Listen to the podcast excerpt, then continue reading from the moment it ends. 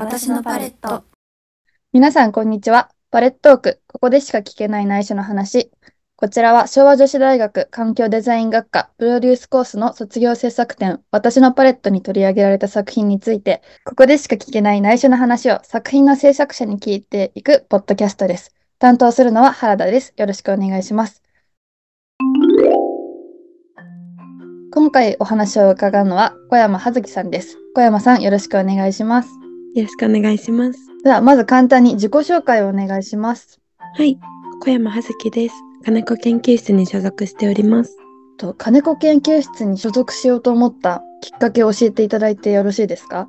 きっかけは本当にふわっとしたものなんですけれど、金子先生が空間のことを取り上げてて、それで私もポップアップストアをなんとなくやりたいなと思ってたので、そこで関連性があるかなと思って、金子研究室を選びました。ありがとうございます。今、ポップアップストアっていう言葉が出てきたと思うんですけど、卒論の内容をここで簡単にご説明していただけますか？はい。そう日本におけるポップアップストアの変遷だったり特徴っていうのを、はい過去のデータだったり実地調査からこう探っていくというのを主に行っておりました。どうしてポップアップストアに目をつけたんですか？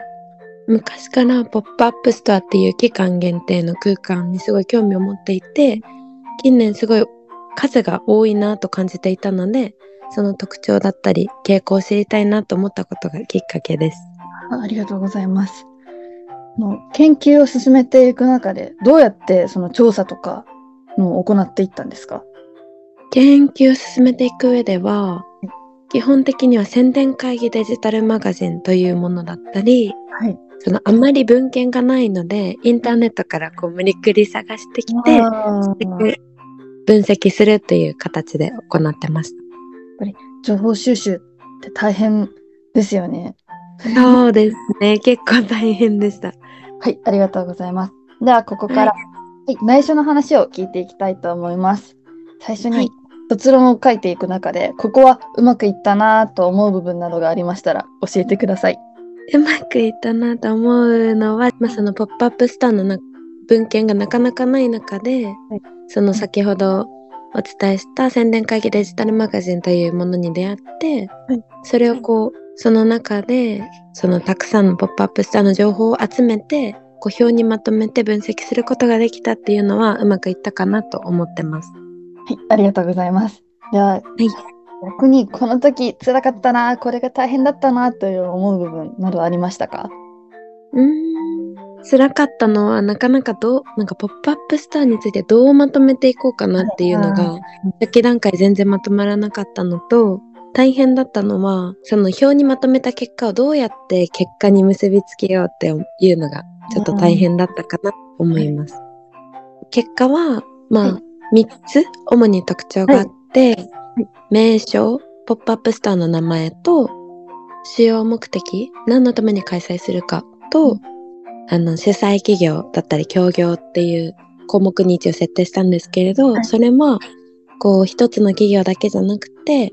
ポップアップスターを複数の企業で開催するという事例が近年見られる傾向があったのでその3つを主に特徴として挙げてました。ありがとうございます。では最後なんですけど、取り組んでいて印象に残っていることなどありますか？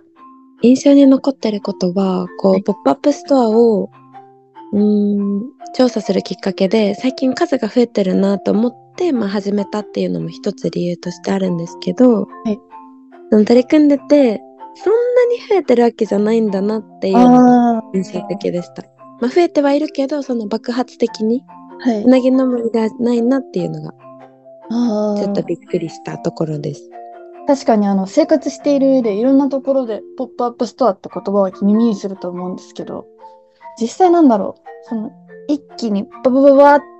ていう風にあるイメージはないので結論としてあの情報を得ることができてこちらとしてはあのすごい新鮮でなんか卒論ってどういうことを書くんだろうなっていう風に思ってた中でポップアップストアっていう割と身近なことをうん論ずるだものとしていろいろ調べられていたり結果を導き出していらっしゃったのでなんかすごいこういうことを卒論ってやるんだなっていうふうに思いました。